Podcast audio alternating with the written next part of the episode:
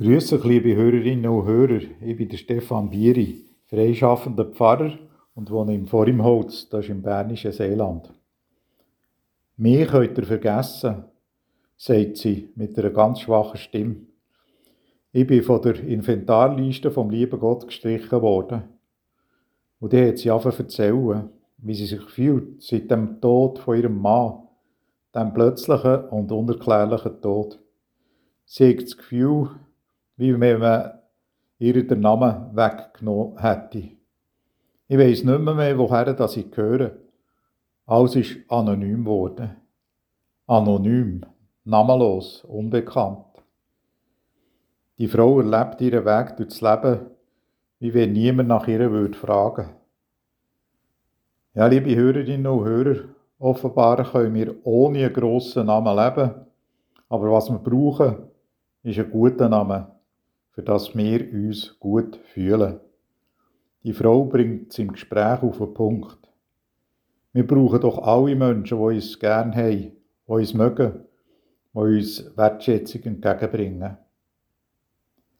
Freut euch, dass eure Namen im Himmel geschrieben sind. So lese ich im Lukas-Evangelium. Es soll ein Jesuswort sein. Er braucht dabei ein Bild, wo den Menschen dann zumal gang und gäbe war. Nämlich die Liste von allen Bürgerinnen und Bürgern von einer Stadt oder einem Dorf. Wer in eine solche Liste eingetragen war, hat ein Bürgerrecht gehabt. Der war geschützt.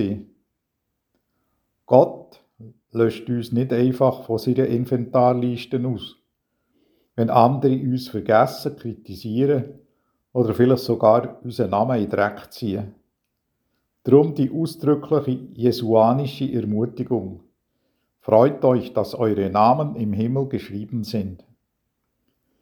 Wir brauchen andere nicht zu beneiden. Wir brauchen uns selber nicht zu bemitleiden. Unser Name kann nicht ausgelöscht werden. Und hier liegt auch die Frau mit ihrem Bild vor Inventarliste vom lieben Gott, wie sie sagt, quer zur Bibel. Das Leben ist einfach viel mehr als meine Mail-Nachricht an ein Versandhaus. Ich will von jetzt an endlich aus der Kartei gestrichen werden, damit ich keine Katalog mehr bekomme, die ich sowieso nicht bestellt habe. Auch wenn wir bei Gott gestrichen werden das geht einfach nicht. Unser Namen, die kann niemand mit einem Federstrich auslöschen.